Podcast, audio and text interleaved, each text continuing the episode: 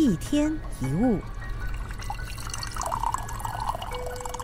很多人一辈子都在追求，想要这个，想要那个，想要更多的自由，想要获得伴侣更多的关心。但如果你到医院，你会听到完全相反的事情。好像一位很爱美的女孩子，在罹患癌症之后，因为做化疗，感到恶心、呕吐，开始脱发。她会说，他现在只希望自己能活下来就好。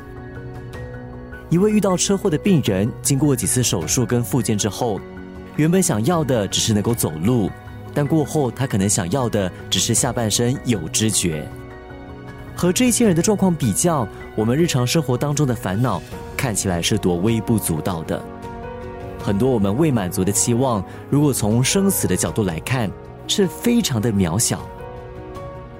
有一句话这么说的：“你不知道自己拥有什么东西，直到你失去了它。”就好像今天你发现孩子的成绩一落千丈，你觉得世界末日要到了，但是明天孩子的身体出问题，相比之下，你会发现成绩到底算什么？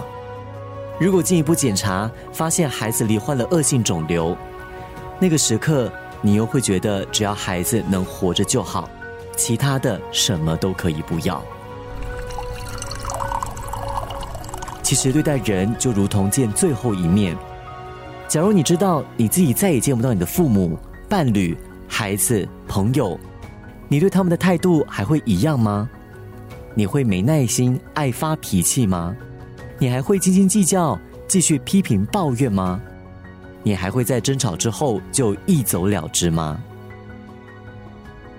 如果某一天你发现那是你在人世间的最后一天，过去你一直想要追求跟满足的，对你而言还重要吗？